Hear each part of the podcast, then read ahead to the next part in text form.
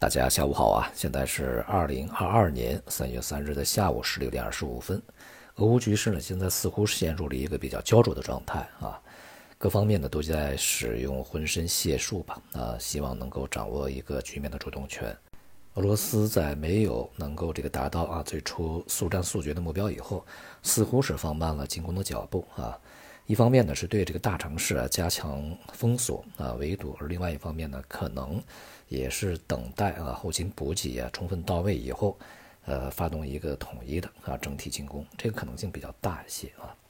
而西方呢则是加大对俄罗斯的制裁啊，以使俄罗斯呢在各个方面难以在未来啊组织起强而有力的这个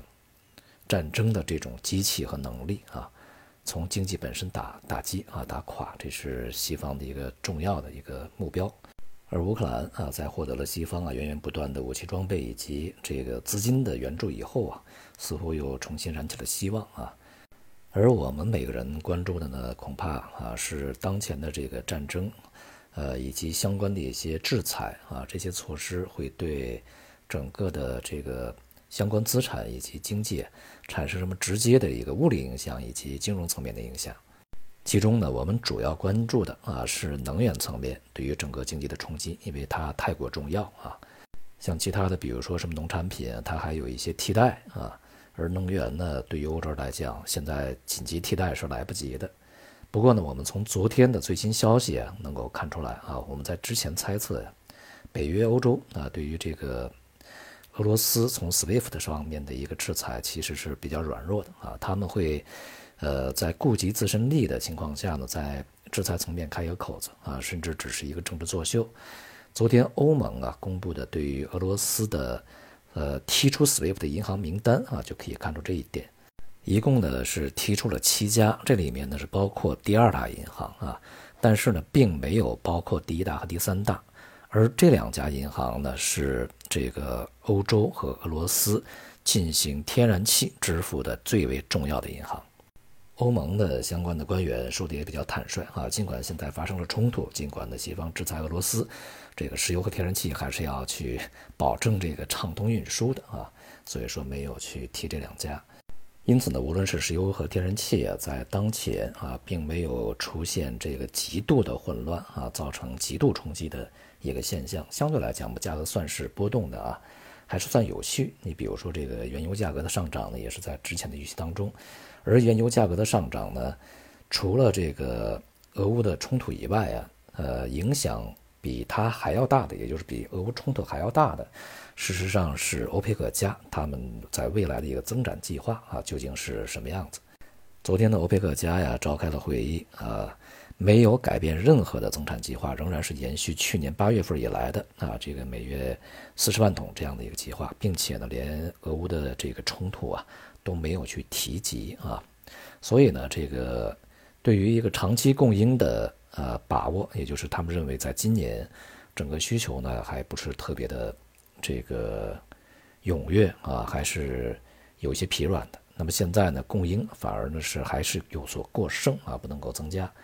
因此呢，他们看的是一个长期整个需求啊市场的一个需求，而对于短期的这个无冲击所带来的影响，并不是特别在意。因此，对于当下，比如说今天啊油价的一个上涨呢，其实欧佩克加的会议恐怕它在里面的贡献更大一些啊。由于整个能源市场啊，并没有给这个整个经济带来一个颠覆性的冲击，在短期啊，所以说市场参与者他们的目光呢。会放得更开一些啊，从俄乌局势呢，进一步的转向货币政策啊。那么在这个过程中啊，实际上啊，对于一些机构投资者和这个核心投资者，呃，始终认为啊，我们也始终这样看，这个货币政策的一个转向，对于当前的市场来讲啊，影响似乎要比俄乌冲突还要更大一些。那么前面我们也讲过啊，市场将进入到一个这个比较消息的过程啊，就是市场的消息如果不是那么糟啊，就是好。呃，那么昨天呢，这个鲍威尔啊，美联储的主席啊，也暗示啊，在这次会议里面呢，是支持加息二十五个基点，也就是三月份啊，不会加五十个基点。那么之前的市场预期是加五十，现在既然是加二十五，就要比预期好啊，这就是。加息是比较糟的事情，但是加二十五个基点不是那么糟啊，所以说就是好。那么因此呢，对于市场而言会带来一个安抚作用啊。像欧美的股市呢，预计在近一两天会有一些这个企稳甚至是反弹的行情出现啊。那么这样的一个这个状况，如果是出现的话，当然也会对其他的市场带来一个相这个关联的啊一个支持作用。不过一方面呢，是由于之前的这个通胀已经固化啊，呃，欧美都是如此。再加上俄罗斯和乌克兰的冲突呢，呃，即便在短期对能源和其他大宗商品的市场的扰动不是颠覆性的啊，但是从长期而言呢，这个欧洲和俄罗斯之间的裂痕会加剧啊，即便不决裂啊，恐怕呢也会导致欧洲重新寻找它的能源以及其他大宗商品和粮食的一个这个替代依赖啊。那么所以呢，这个从呃全球的能源格局。大宗商品格局和粮食格局都会发生比较深远的啊这样一个改变，在这个变化过程中，势必会使整个大宗商品在高位啊运行一段时间，这个过程呢会比较长啊，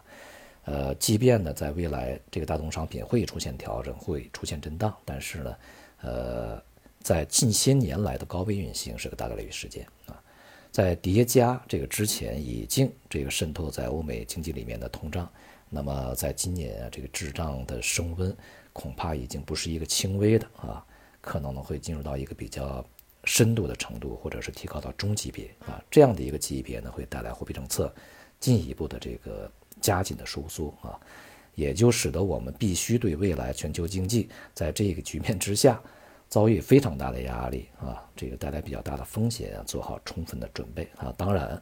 如果出现这样的一个局面，对于金融市场而言，绝不是什么好事情。因此呢，从市场层面呢，短期啊，这个在俄乌冲突对于市场的心理层面冲击逐步的变得比较弱的情况下，无论是股市还是商品，都有可能会出现一些这个呃和之前相反的一些运行，比如说股市的反弹和商品的回落调整啊，能源呢、农产品呢和其他的一些这个原材料啊。同时呢，也提供给我们一些这个参与的机会啊。但是从长期而言，今年、明年啊，市场呢不容乐观啊。尤其对于股市而言呢，更是如此。今天国内市场呢，A 股是全天震荡啊，最终呢收盘涨跌互现。这个个股和行业板块呢也是涨跌互半啊。整体来讲呢，还是呃比较沉闷一些啊。整个都是一个存量博弈，并没有什么特别大的这个资金呢啊入场。而从指数的表现上来看呢，也是符合我们之前的预期啊。这个沪市强于深市啊，这个创业板比较弱，同时中证五百啊是表现还比较不错。而行业板块呢，也是受益于当前的局势啊。一方面呢，像油气开采啊，这个油服啊，呃，航运呢，港口运输啊，这些表现都是不错，还加上物流啊。另外一方面呢，中俄贸易啊，在这个近段近阶段吧，也是表现比较活跃的。未来呢，俄罗斯啊，它呢从贸易层面呢，这个不得不去向东看啊，和西方的这个贸易呢会，呃，变得非常困难啊，因为制裁呢是比较严厉的啊，那么制裁恐怕在很长时间里面也是难以解除的，而对中国而言呢，无论是它的出口还是进口啊，都可以这个解决很大程度上的麻烦啊，出口呢能源这个。和金属以及粮食，中国都是需要的啊，呃，那么在很大程度上呢，其实也可以解决中国这个在能源安全上面的一些问题啊。而俄罗斯的进口呢，它主要一些轻工品的消费品呢，啊，中国这方面也可以很大程度上去进行满足。所以说，中俄贸易在未来，呃，这个急剧上升啊，这个可能性是相当大。呃，在今年原计划是，呃，要达到什么两千亿啊。恐怕这个数字啊，这个今年是挡不住的啊，所以呢，中俄贸易在未来的活络是肯定的，因此这样的一个板块吧，它有比较长足的一个基本面的支持。当然，我们讲的是长期啊，短期啊，这个大幅波动以后，大幅的调整呃，大幅的回落也是这个大概率的啊。其实我们在看这些热点板块以外啊，啊，近段时间我们如果去跟踪的话，像基建啊、建筑。这个行业板块呢，一直是表现比较坚挺啊，因为我们在今年，呃，整个经济面临着压力的情况下，基建呃依然要发力，而且发力它不是说发力两天就结束了啊。所以在今年的这个上半年，只要是行情有反弹的机会，那么基建呢还是在里面会起到一个比较呃显著的作用，或者是有一个比较显著的表现啊。但是呢，也都是阶段性的。这个未来我们要看整个市场的反弹究竟能够持续多长时间。而这两天呢，债市的下跌是相当明显的啊。一方面呢，在今年大规模的宽松啊不会出现，这个在前两天吧。郭树清也讲过，我们的货币政策仍然是这个结构性的。他说的比较具体点，就是消费企业和三农啊，并没有去说到其他的一些这个呃大的行业、大的企业这些啊。也就是说，不可能有大的这个大水漫灌。在这样的一个基础之上啊，那么对于整个经济和对于整个市场的这个呃驱动呢，它的力量就不是说特别大啊。所以说，债市也从高位大幅的回落啊。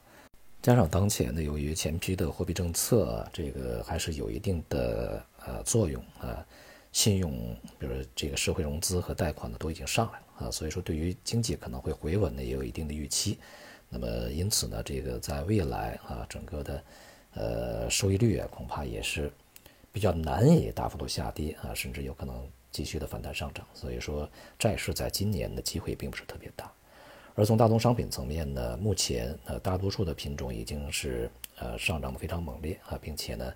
也已经啊，就像我们在前面预期的，就是很多商品都回到了去年的三季度、四季度这样的一个位置啊。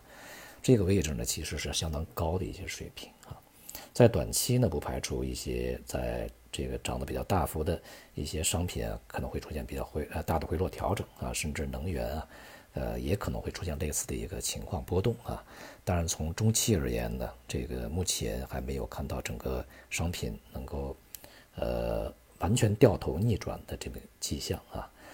在这种情况下呀，无论是对于呃外部全球还是对于国内啊 PPI，也就是像我们之前所讲啊，它的这个降幅啊，恐怕会收窄，甚至还有可能会这个反弹啊，同比。所以呢，在目前这个情况下，这个更没有可能去大幅放松货币政策。一方面呢，是俄乌局势呃演化成世界大战的可能性比较小啊，这个北约都很小心啊，不敢去呃太过越线。那么另外一方面呢，收益率上升以及美元的坚挺都会使贵金属价格受到抑制啊。当前呢也是从高位回落，未来呢我们看一下，如果不能够继续上涨的话，恐怕会恢复下跌啊。整体来说呢，当前的市场的机会还是比较零散啊，也是属于结构性的。同时，对于 A 股而言呢，也是一个反弹的行情啊，所以交易起来呢，还是，